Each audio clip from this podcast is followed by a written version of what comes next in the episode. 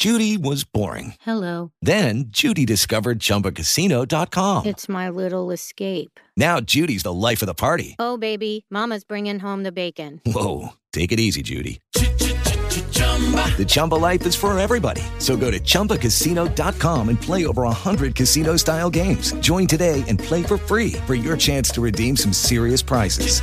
chumba ChumbaCasino.com. No purchase necessary. Void where prohibited by law. 18 plus terms and conditions apply. See website for details.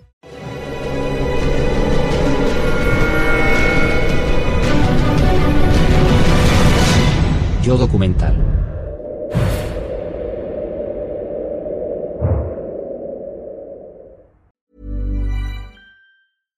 ACAST recommends podcasts we love. I'm Sheila Shoiga, the host of Ready to Be Real, which features thought leaders like Dr. Joe Vitale and Nejwa Zabian, along with those who have extraordinary stories to tell. And I also speak to experts on topics as varied as sleep, relationships, aging, folklore, grief, sex, and spirituality. So, for honest and compelling conversations, new episodes of Ready to Be Real release every week, wherever you get your podcasts.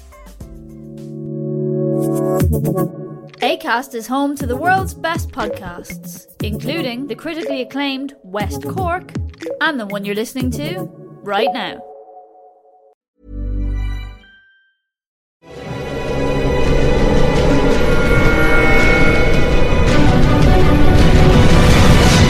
Yo documental.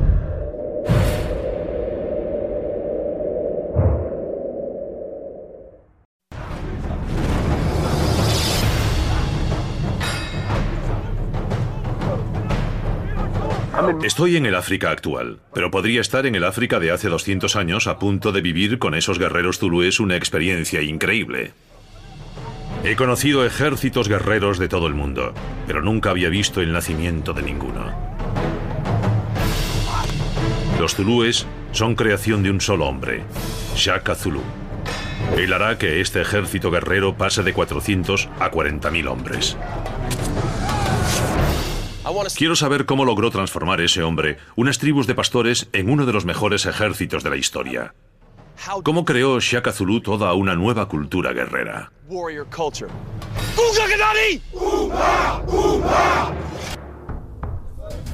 Primero, Shaka empezó por lo básico. Les enseñó a luchar.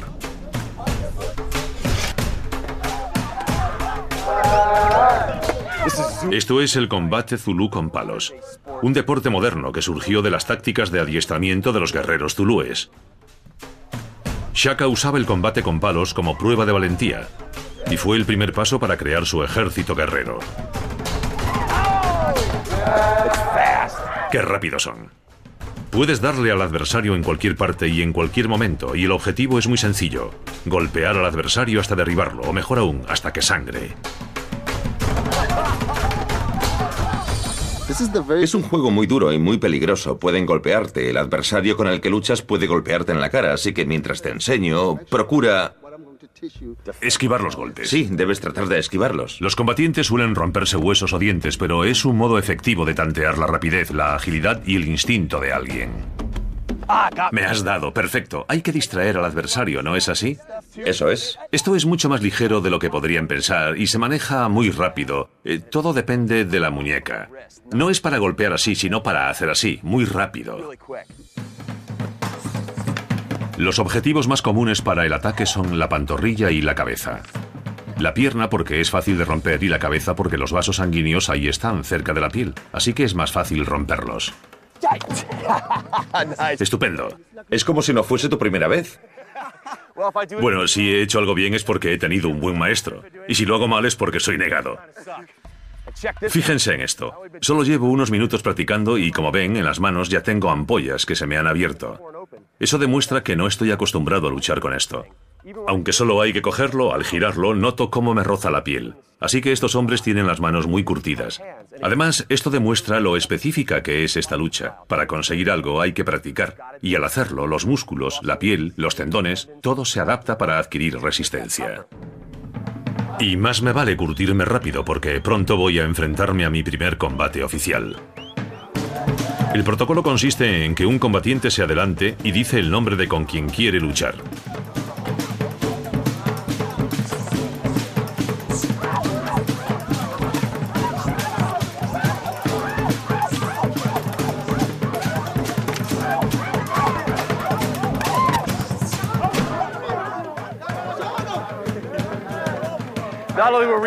Mientras estábamos peleando, los muchachos a mi alrededor también me animaban para prepararme para el combate. Se trata de un arte marcial africana, es estupendo poder practicarla. Shaka usará estas técnicas de combate como primer paso para crear un imperio.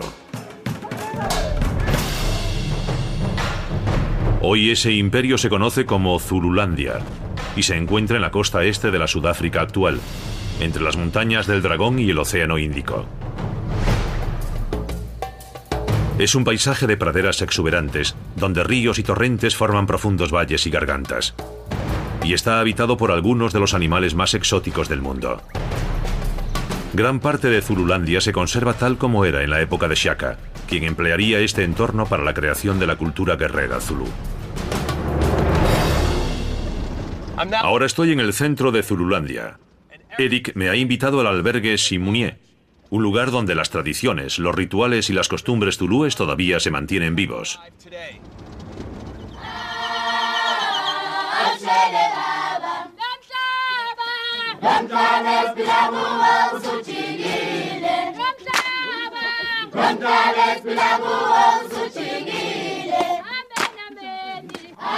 La palabra Zulu significa los cielos y el nombre completo de la tribu Amazulu significa literalmente el pueblo de los cielos. Los zulúes transmiten su historia y tradiciones en canciones y bailes, como esta canción tradicional de bienvenida.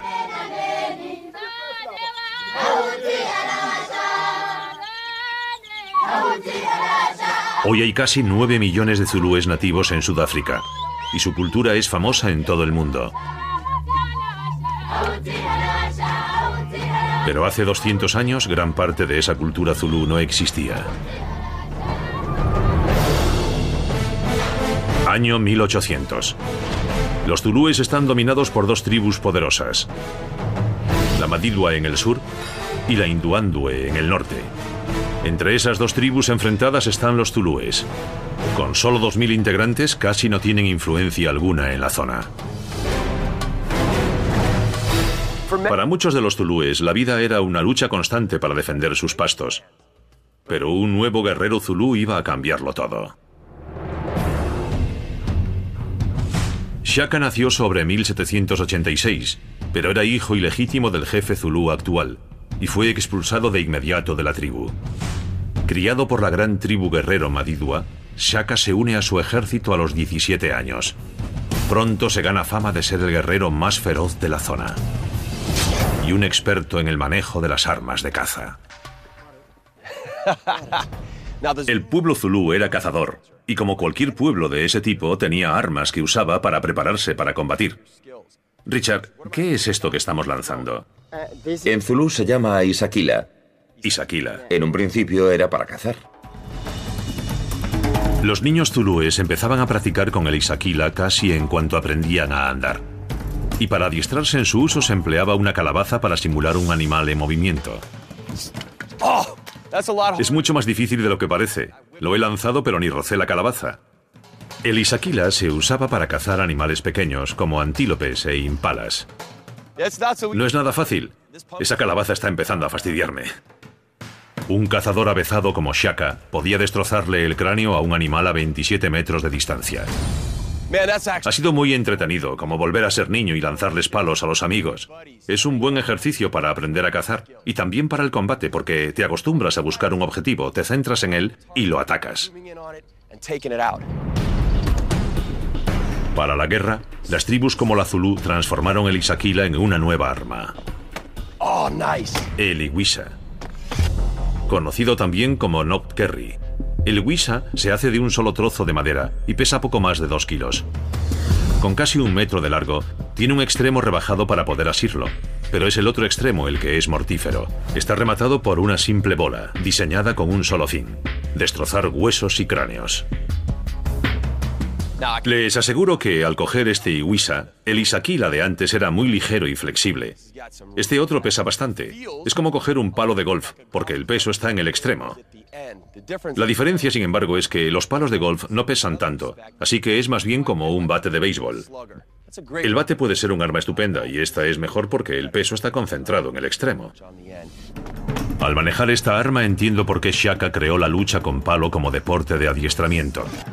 Los movimientos y las tácticas que aprendí en ese combate son muy similares a los que ahora uso con el Ikwisa. Caramba, qué fuerte. Al momento fíjense en lo que ha hecho. Ha cogido impulso y podría haberme roto las costillas con ese golpe. Se acercó por arriba y cuando quedé al descubierto me asestó el golpe. Eso es lo que hay que recordar. No se trata de un solo golpe. Planeas el siguiente golpe mientras te mueves y vas a darle al contrario. Ha estado genial, no lo vi venir. Un golpe bien planeado. Y una costilla rota. Siendo un joven guerrero, Shaka dominaba estas armas básicas, pero consideraba que este estilo de combate es demasiado flojo. El carácter de Shaka es más agresivo y temerario. Quiere crear una nueva forma de combate que se adapte a ese estilo. Y necesitará nuevos combatientes, nuevas armas y nuevas tácticas. 1816. El padre de Shaka, el jefe de los Zulúes, muere. Shaka invade el territorio Zulú con 400 guerreros, mata al sucesor legítimo y entonces se autoproclama rey de los Zulúes. Shaka, antaño un proscrito de la sociedad Zulú, ahora es su rey. Solo tiene 29 años y está a punto de cambiar la esencia del guerrero Zulú y lo hará con armas nuevas y con un estilo de combate tremendamente violento. Sudáfrica. Hace 200 años un hombre, Shaka Zulu, creó una de las culturas guerreras más famosas de la historia. Una cultura que ha sobrevivido hasta nuestros días. Todo empezó a despegar cuando Shaka asumió el poder.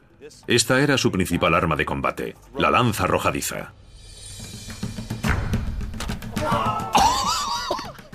La lanzó, voló y al llegar se clavó en el cráneo de elefante, que está muy por encima del objetivo. Pero cuando alcanzan a alguien, por lo general no buscan causarle una herida mortal. Lo herirán o lo distraerán y eso refleja su modo de luchar. El combate antes de que Shaka tomase el poder era ceremonial, no se buscaba la muerte.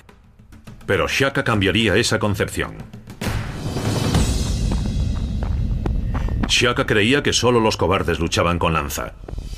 Así que inventó una nueva arma, y esa arma cambiaría para siempre el estilo de combate Zulu y su mentalidad guerrera. Richard, creo que esta arma Zulu tiene un nombre concreto, ¿no? Sí, se llama Iklua y fue creada por el rey Shaka. ¿Por qué se llama Iklua? Él dijo, cuando se lucha hace un ruido determinado. Al clavarla hace Iklua y al salir hace Iklua. Ahí está la explicación, Iklua el sonido que hace esta arma cuando se clava o mata al adversario. El Iklua fue la pieza clave de la nueva cultura guerrera de Shaka. Shaka creó esta arma remodelando la lanza tradicional. Acortó el asta hasta dejarla en casi un metro. También hizo la hoja más ancha y larga, hasta 45 centímetros de largo. Al cambiar el arma que sus guerreros usaban, Shaka creó un nuevo estilo de combate. Ahora los zulúes combatirían cerca, cuerpo a cuerpo. Al coger esta arma, se percibe que es para luchar desde muy cerca. La percibo al momento como un arma de ataque. El ataque más común con el Iclua era una acometida baja contra la ingle y luego un corte ascendente para abrir el vientre, es decir, para eviscerar al enemigo en unos dos segundos. Entonces lo que hay que hacer es bloquear el escudo del adversario. Exacto. Ahora ya puedes apartarlo, puedes atacar hacia arriba. Se lo clavas hacia arriba, hacia los pulmones. Es curioso, Richard, también actualmente en combate y en las artes marciales atacamos de cintura para abajo porque es un ataque muy difícil de parar. Por tanto, cuando Richard me golpeó con el escudo, fíjense, ahora he perdido la visión. No sé dónde está la lanza. Él me deja sin protección. Y fíjense dónde tiene la lanza. Entra por debajo del escudo, hacia mi vientre y hacia el diafragma. Por tanto, los ataques bajos en combate son muy peligrosos. El arma tiene como un tope atrás. Cuando se atasca, tiras con fuerza de ella. Claro, porque cuando se la clavas a alguien, con la sangre el arma puede resbalar y también puede atascarse en un hueso. Sí, eso es. Por eso fíjense, tiene un mango, así que si se queda atascada, puedes tirar de ella y la mano no pasará de aquí. Eso es. Muy bien pensado, sí señor. Lo que me llama la atención es que esta innovación, esta lanza corta, el Iclua, permitió que Shaka crease un nuevo estilo de combate, pero también un nuevo tipo de guerrero. Bien adiestrado, disciplinado y muy agresivo en el campo de batalla. Al cambiar de arma, Shaka creó un guerrero mucho más agresivo. Ahora tenía que crear una fuerza de combate bien cohesionada. Y he aquí cómo lo hizo. Esto es un amakanda tradicional o barracones. Aquí traía Shaka a los guerreros jóvenes y les enseñaba a vivir, trabajar y combatir juntos para formar un ejército zulú unido. Shaka organizó sus regimientos por edades. En cada amakanda vivía y se adiestraban juntos hasta 1500 guerreros. Las cabañas servían como alojamiento y cerraban un espacio circular abierto que se usaba como pista de adiestramiento. Hoy en día no es distinto. Puede parecer diferente, pero los principios son los mismos. Cuando los soldados viven, comen, duermen y se adiestran juntos constantemente, surge una buena cohesión. Shaka lo sabía y le sacó buen provecho.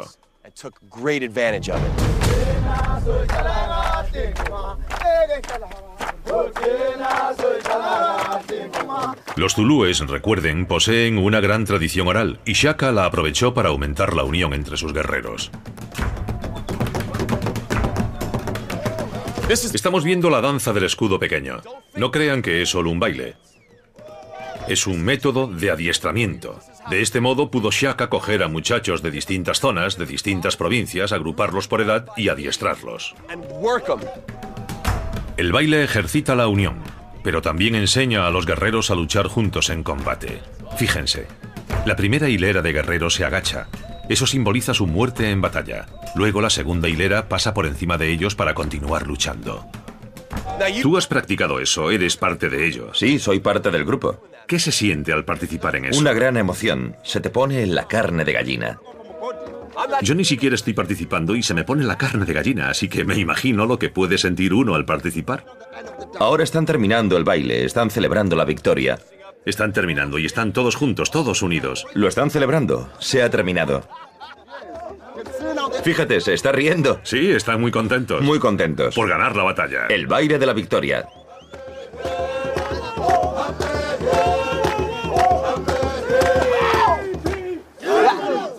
El baile de la victoria. Es algo auténtico. Me imagino lo que se sentirá participando y que eso sea parte de ti. No es una recreación, se trata de su identidad. Son guerreros zulúes.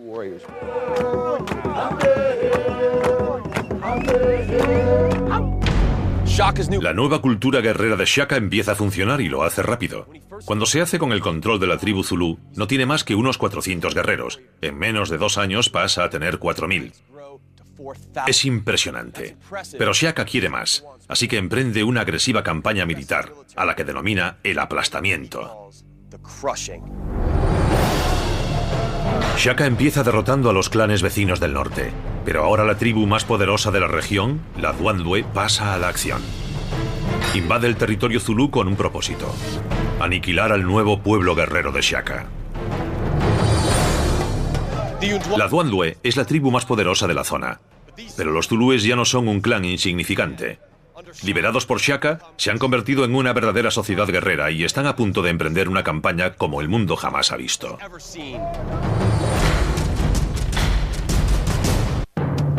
Los zulúes. En solo unos años, un hombre, Shaka Zulu, transformó su ejército de 400 hombres en uno de 40.000. Esta es la danza zulú de la guerra, y así se preparan para la batalla que se avecina. Pero empieza a ver que es mucho más que un simple baile.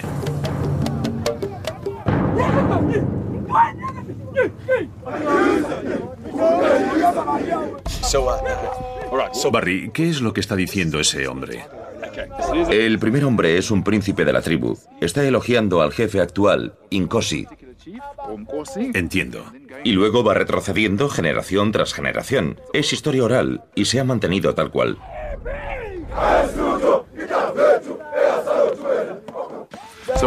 Cuando sales del grupo y te pones a bailar, el resto de los hombres grita detrás de ti y tú saltas. Caray. Y ellos dicen elogios sobre lo que has hecho en la vida. Y sobre tu familia y tu linaje. Tu familia y todo. Yo lo he hecho porque antes participaba en estas cosas y sientes como si el corazón te fuese a estallar. Te sientes fuerte, vas hacia adelante.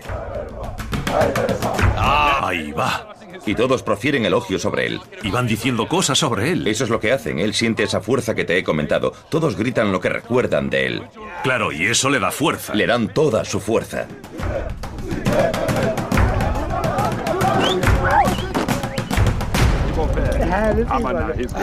Ahora voy a descubrir lo importantes que son los antepasados zulúes para su cultura guerrera. Estos hombres son chamanes tribales y me están poniendo unas cintas de fuerza que están impregnadas con una sustancia especial. Ha dicho, todos los reyes del pasado que han estado con nosotros ahora te acompañarán a donde vayas. Diles que, diles que como alguien que lleva luchando toda su vida, esto me parece un gran honor.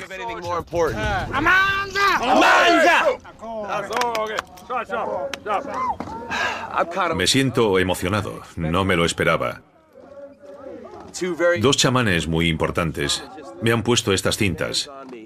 Y Barry me ha dicho que eso quiere decir que todos sus antepasados, toda la fuerza que ellos representan, ahora está conmigo. Es un regalo maravilloso.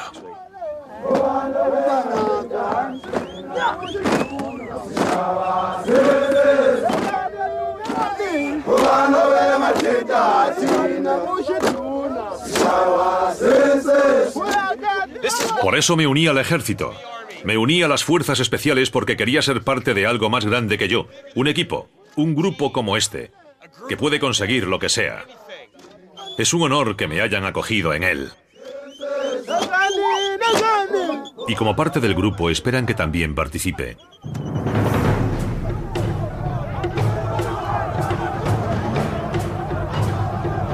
Los zulúes iban a la batalla protegidos por su chamán, con sus hermanos al lado y sus antepasados apoyándolos.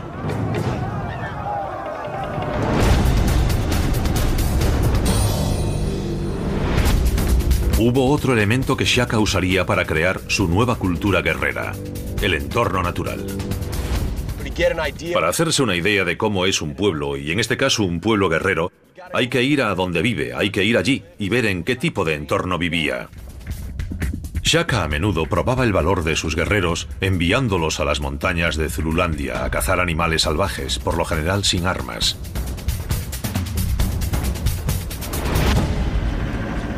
Ahí hay uno. Pero había un animal que incluso los zulúes consideraban muy peligroso. Es un gran rinoceronte y nos está mirando. Fíjense en su cuerno. Es un animal enorme. Fíjense cómo nos mira. Vaya, se está levantando. Es un rinoceronte blanco de 900 kilos y puede atacar a más de 40 kilómetros por hora. Bueno, voy a salir. Lo que seguramente es una locura, porque el rinoceronte me está mirando y está cerca. Espero que no me esté mirando como amenaza. En la época de Shaka, los zulúes usaban la piel y los huesos del rinoceronte como medicina para curar de todo, desde los catarros a las mordeduras de serpiente. Es impresionante ver algo así. Aquí es donde viven, en su entorno natural y... Caramba, se acerca. Creo que se está poniendo nervioso al vernos aquí. Será mejor que marchemos. Shaka usaba los animales salvajes para probar la fuerza y el valor de sus guerreros, pero también se inspiró en ellos para idear una nueva formación de combate.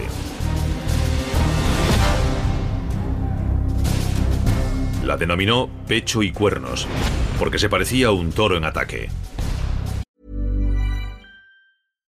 Lucky Land Casino asking people what's the weirdest place you've gotten lucky? Lucky? In line at the deli, I guess? Aha, in my dentist's office. More than once, actually. Do I have to say? Yes, you do. In the car before my kids' PTA meeting. Really? Yes. Excuse me, what's the weirdest place you've gotten lucky? I never win and tell. Well, there you have it. You can get lucky anywhere playing at LuckyLandSlots.com. Play for free right now. Are you feeling lucky? No purchase necessary. Void where prohibited by law. 18 plus. Terms and conditions apply. See website for details. Okay, round two. Name something that's not boring. A laundry? Ooh, a book club. Computer solitaire, huh? Ah, oh, sorry. We were looking for Chumba Casino. That's right. ChumbaCasino.com has over 100 casino style games. Join today and play for free for your chance to redeem some serious prizes. ChumbaCasino.com. No purchase necessary. Full prohibited by law. 18 plus terms and conditions apply. See website for details. ACAST recommends Podcasts we love. I'm Sheila Shoiga, the host of Ready to Be Real, which features thought leaders like Dr. Joe Vitale and Nejwa Zabian, along with those who have extraordinary stories to tell. And I also speak to experts on topics as varied as sleep, relationships, aging, folklore, grief, sex, and spirituality. So, for honest and compelling conversations, new episodes of Ready to Be Real release every week, wherever you get your podcasts. ACAST is home to the world's best podcasts, including the critically acclaimed West Cork and the one you're listening to right now. Okay, round two. Name something that's not boring. A laundry? Ooh, a book club. Computer solitaire, huh? Ah, sorry, we were looking for Chumba Casino. That's right. ChumbaCasino.com has over 100 casino style games. Join today and play for free for your chance to redeem some serious prizes. ChumbaCasino.com. No purchase necessary. Full prohibited by law. 18 plus terms and conditions apply. See website for details. Shaka situaba a los guerreros más jóvenes y rápidos en el flanco derecho y el izquierdo de la formación, los cuernos. Los veteranos más curtidos formaban la unidad central, el pecho. En batalla, los cuernos rodeaban al enemigo, inmovilizándolo, mientras que el pecho se encargaba del ataque principal. Shaka también era un brillante general de campaña, y una de sus tácticas favoritas era la del ataque sorpresa masivo. Aprovechaba el entorno para ocultar a parte o a todos sus efectivos, de modo que el enemigo, al mirar en torno, pensara que estaba a salvo. Pero no era así.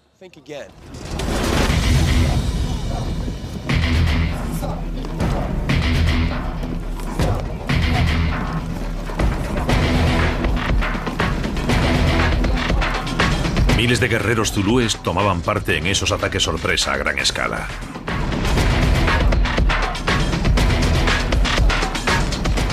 Madre mía. Y los zulúes eran tan rápidos que en décadas posteriores los comandantes británicos les decían a sus hombres que consideraran a cada guerrero zulú como si fuese de caballería, porque corrían como caballos.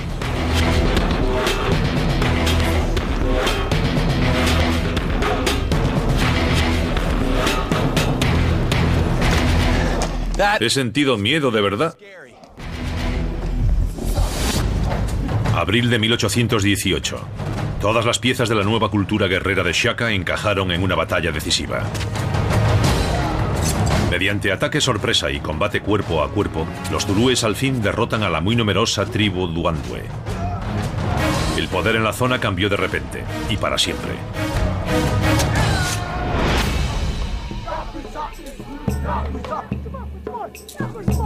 Y con las grandes victorias surge otra importante tradición zulú, esta vez con un significado oculto, la danza de la victoria. Ahí vienen, los guerreros vuelven a su aldea después del combate.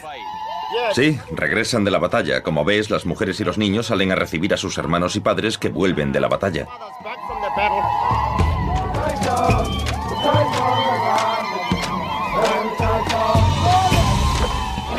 Qué orgullo debían de sentir. De repente tu hijo regresa de una batalla en la que luchó con valor y regresa vivo y la vida sigue. Life goes on, man.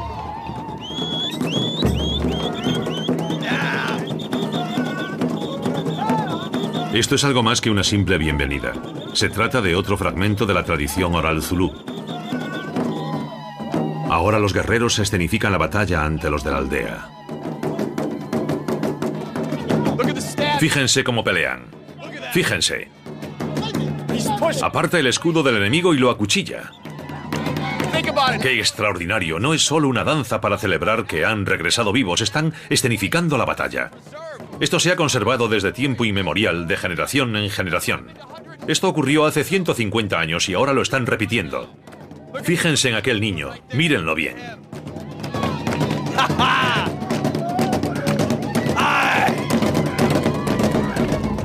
Los zulúes no dejan de impresionarme. Una celebración como esta no solo vincula de nuevo al guerrero con la sociedad, sino que también hace legendarios sus actos. Como guerrero que también soy, no imagino que pueda haber nada mejor. Esos hombres son extraordinarios.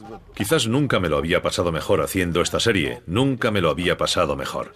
Es la verdad. 1824. Shaka ha conquistado o asimilado a todas sus tribus vecinas. Zululandia ahora abarca más de 500 millones de hectáreas.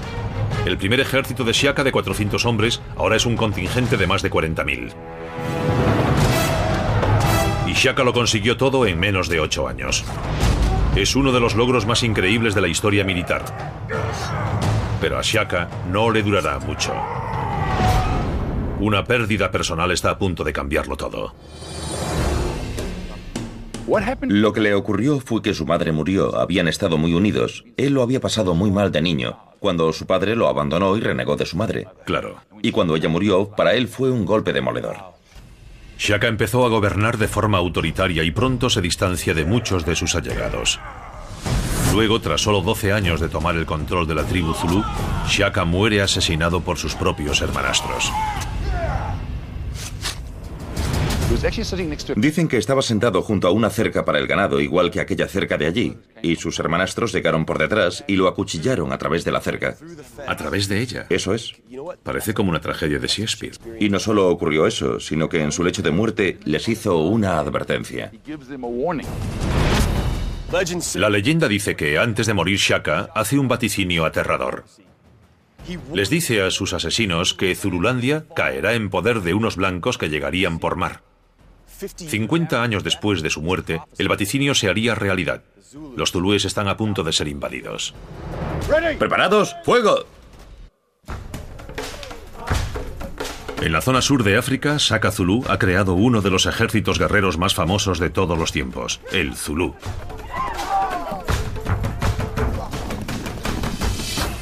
¿Preparados? Pero 40 años después de la muerte de Saka, los zulúes están a punto de enfrentarse a un nuevo enemigo. Menudo estallido, me zumban los oídos y huele mucho a pólvora. Los británicos tienen el imperio quizás más poderoso del mundo. ¿Preparados? Y ahora quieren conquistar Zululandia. ¡Fuego! 1867. Los británicos tienen poca actividad en el sur de África y solo un puñado de puestos avanzados en la frontera Zulu. Pero la situación va a cambiar porque se ha descubierto que el sur de África es rico en diamantes. Los británicos, ansiosos por explotar los diamantes de la zona, organizan una campaña para someter Zululandia a su control. Y lo harán con el arma más moderna de la época, el rifle Martini Henry. El Martini Henry es un rifle monotiro de percusión. Dispara balas de calibre 577 y tiene un alcance de 914 metros. Cuando se dispara, la bala sale del cañón a 274 metros por segundo. Fíjense, abre la trampilla, mete otra bala, muy rápido. Neil Aspinshall es uno de los mejores tiradores del mundo con el Martini Henry. Un tirador experto como él puede hacer 13 disparos en menos de un minuto. Nos vamos acercando a las automáticas. Aún no existen, pero están cerca. Vamos camino de ello. Para 1879 esto era tecnología muy avanzada. Esta es el arma de las guerras zulúes, el arma de destrucción masiva de la reina Victoria. Para cargarlo no hay nada más sencillo. Metes la bala en la ranura, subes la trampilla y está listo para disparar. Lo más especial del arma de Neil es que no se trata de una réplica. Es un rifle auténtico del siglo XIX.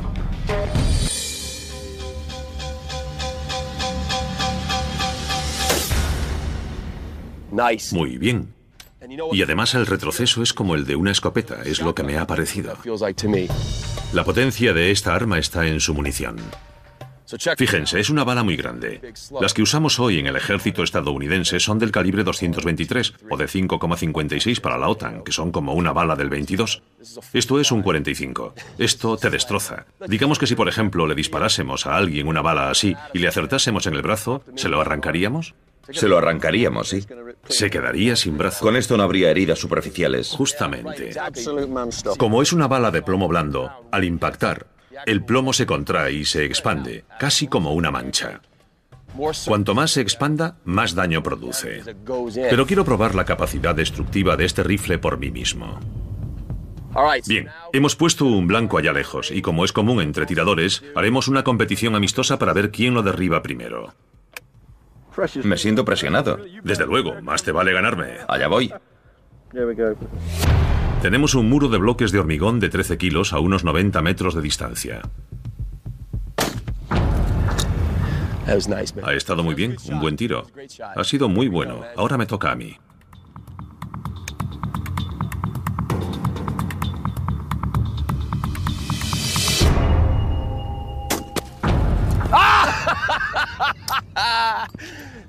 ¿Qué te parece, eh?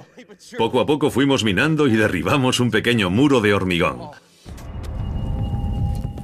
No me gustaría que me disparasen con esto. Es algo tremendo. ¡Apunten! ¿Preparados? Los británicos multiplicaban la potencia del Martini Henry con disparos simultáneos, a veces efectuados por 200 hombres a la vez. Como ven, con un grupo bien adiestrado y bien disciplinado como este, es posible enviar una muralla de plomo a distancia. Los zulúes lo sabían, y también que por causa de ello muchos de los suyos morirían. Haría falta mucho valor para ir a enfrentarse a este enemigo. Sobre todo teniendo en cuenta que los zulúes iban al combate con poca o ninguna protección. Su único resguardo era un escudo de piel de vacuno. Así que irían al combate sin defensa alguna contra las balas británicas.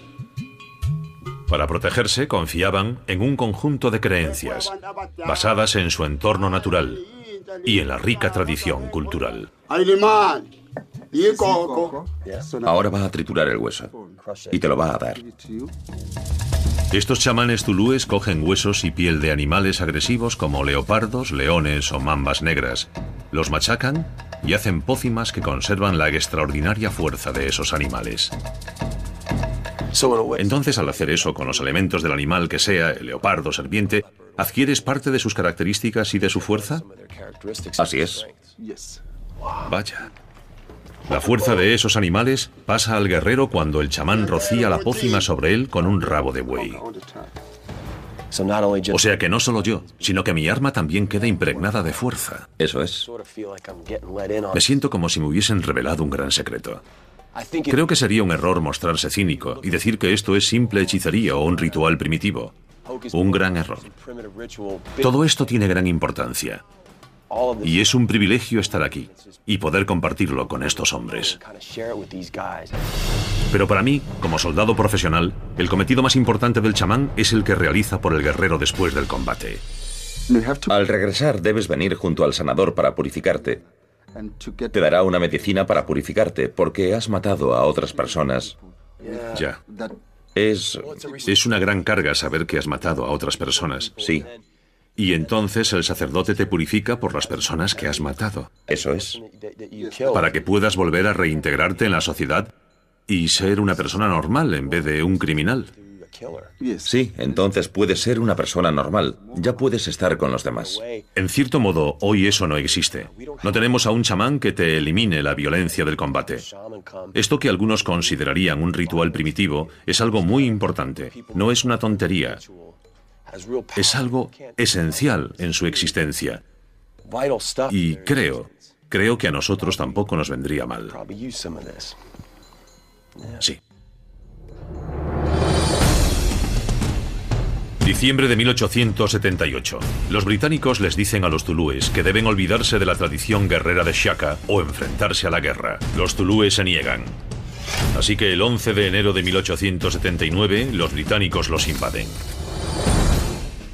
Los británicos ya han conquistado la mayor parte de Sudáfrica, pero están a punto de enfrentarse a un estilo de combate que jamás han experimentado.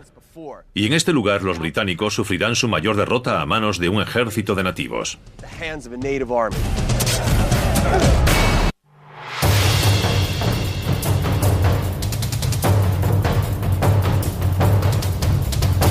En este campo de batalla, al pie del monte Isanduana, en la Sudáfrica actual, el ejército guerrero creado por Shaka Zulu se pondría a prueba contra la fuerza de combate más importante de la época, el ejército británico. Enero de 1879. Los británicos quieren el control de Zululandia. La invaden.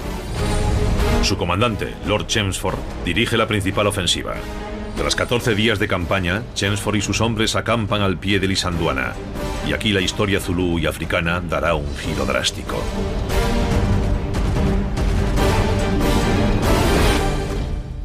Chensford jamás creyó que los zulúes le plantarían cara. Pensó que podría empujarlos hasta un rincón, hasta Ulundi, su capital, que está a más de 100 kilómetros hacia el este, y que allí los obligaría a luchar. Chelmsford había luchado contra muchas tribus africanas y todas empleaban tácticas guerrilleras de ataques relámpago, así que supuso que los zulúes lucharían de ese modo, y se equivocó totalmente. 21 de enero. Chelmsford recibe la noticia de presencia de zulúes al sureste. Sale del campamento acompañado de mil de sus mejores soldados. Cree que se encontrará con el grueso del ejército zulú, pero se equivoca porque los zulúes han empleado una de las tácticas creadas por Shaka. Aprovechan el entorno para ocultar su ubicación. A unos 16 kilómetros al norte de la posición de Chelmsford, aquí en esta colina, un pequeño grupo explorador británico está a punto de hacer el descubrimiento más aterrador de su vida. Cuando coronan esta montaña y observan el valle abajo, no pueden dar crédito a sus ojos. Abajo en el valle, están acampados 40.000 zulúes, entre ellos 25.000 guerreros, 10 veces más que los efectivos británicos. Es una imagen tan impresionante que este lugar ahora se llama Valle de los Escudos. Se quedaron atónitos. No creo que imaginasen que iban a encontrarse con 40.000 zulúes. 40.000 hombres. ¿Te imaginas qué pensarían? Menuda cara pondrían. Los zulúes que sobrevivieron contaron que los oyeron respirar hondo de la sorpresa y el miedo. Los zulúes ahora emplean la táctica de Shaka del ataque sorpresa a gran escala. 25.000 guerreros zulúes salen de inmediato del valle y corren a toda prisa hacia el campamento británico. Recorrieron 8 kilómetros descalzos en menos de una hora, y entonces miles y miles de guerreros zulúes se precipitan hacia el campamento británico. Los zulúes atacan con la formación pecho y cuernos de Shaka. Los cuernos se despliegan, maniobrando para rodear el campamento. Y luego el pecho, el grueso del contingente zulú, carga bajando de una colina cercana contra las fuerzas británicas. Imagínate el momento, cuando 15.000 zulúes empiezan a subir por allí, rumbo a este campamento. Imagínate cómo retumbaría el suelo mientras ellos corrían y lo que sería oír sus gritos de guerra valle abajo. El retumbar de los pies en el suelo y las armas golpeando contra los escudos con los tocados al viento. Los británicos se colocan y empiezan a disparar en oleadas incesantes. ¡Fuego! Oleada tras oleada de zulúes resultan abatidos, pero siguen corriendo directos contra las balas inglesas. La potencia de los rifles ingleses es implacable y miles de zulúes mueren acribillados. Los británicos están conteniendo el ataque zulú, pero el curso de la batalla está a punto de cambiar. El principal contingente zulú logra acercarse a menos de 300 metros del frente británico, pero la lluvia de balas no cesa. Así que se refugian en ese terreno bajo, llamado Donga. Se enfrentan a un muro de muerte, y este para mí es el punto decisivo de la batalla. En cualquier momento podrían perder el ánimo, darse la vuelta y huir, y la batalla estaría perdida. Pero en Kosana Viala, uno de sus grandes líderes se levanta cuando todo parece perdido y les dice, No huyáis, no huyáis, solo es granizo, sus balas no son más que granizo. Entonces recibe un tiro en la cabeza y muere ante ellos. Pero lo asombroso es que su valentía resulta tan alentadora que los zulúes recuperan la fuerza y el valor y se dirigen contra las fuerzas británicas.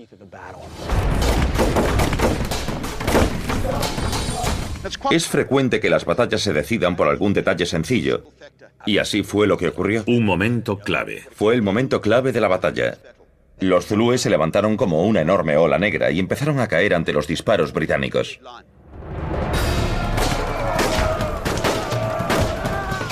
Los británicos seguían disparando sin parar, pero ni siquiera sus armas pueden superar el valor y el enorme número de los guerreros zulúes. Los zulúes llegan hasta la línea británica. Esto es lo que mejor se les da. Así les ha enseñado Shaka a luchar.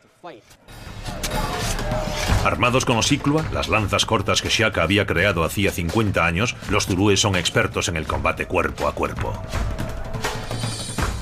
Lo que ocurre a continuación solo puede calificarse como baño de sangre.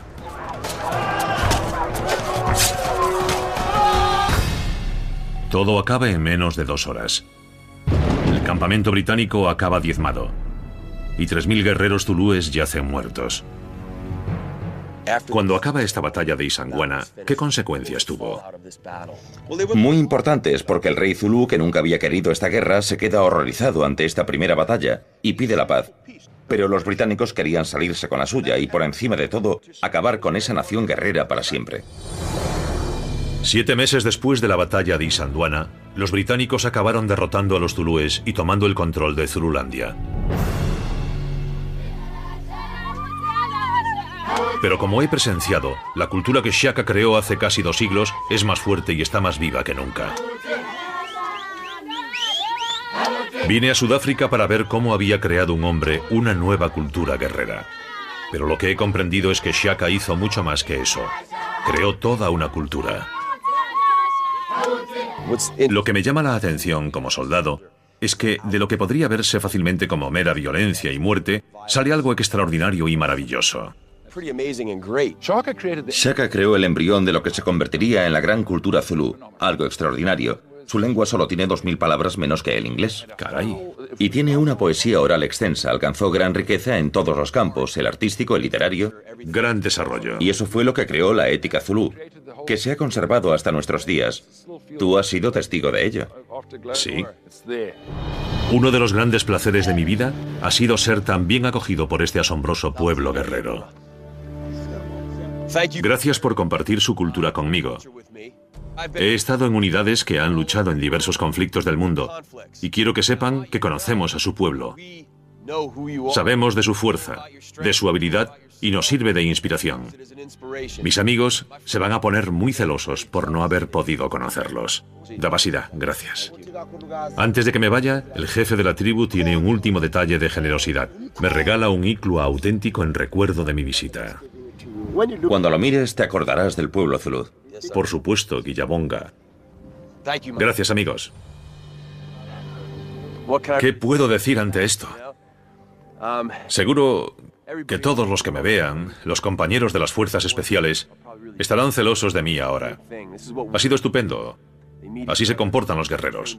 Se conocen, adiestran juntos, comparten una experiencia y a menudo se intercambian regalos. Lo colgaré en la pared y cada vez que lo vea pensaré en lo que he vivido aquí y sonreiré. Ha sido un gran día.